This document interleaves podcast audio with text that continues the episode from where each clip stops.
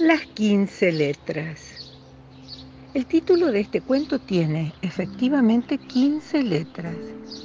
Cuéntalas y verás. Es el nombre que suelen ponerle a algunas tienditas o pequeños comercios.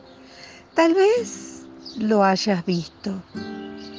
Se ven así, las 15 letras. Es un nombre bastante largo. A veces la tiendita es más pequeña que el nombre pero el letrero se ve muy bonito y uno puede contar las 15 letras.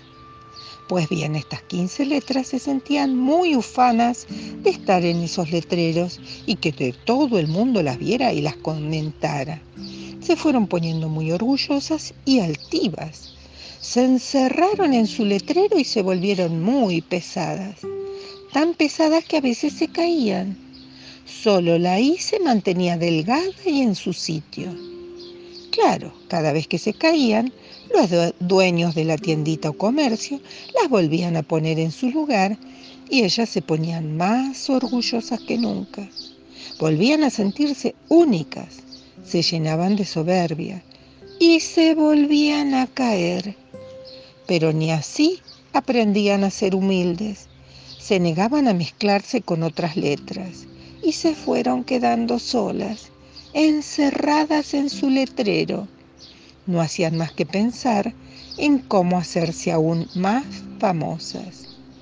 Yo quiero el premio Nobel, decía la N. Yo quiero ser Miss Universo, exclamaba la I, que era la más esbelta.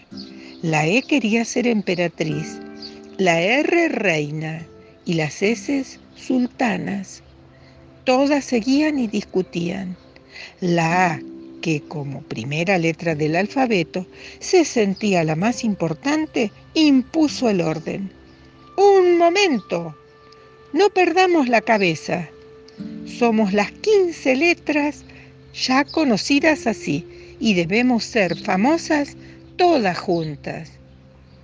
Todas estuvieron de acuerdo y juntas se fueron por el mundo en busca de fama.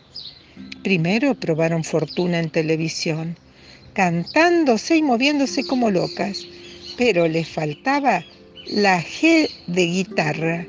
Al fin lograron triunfar con una sola canción.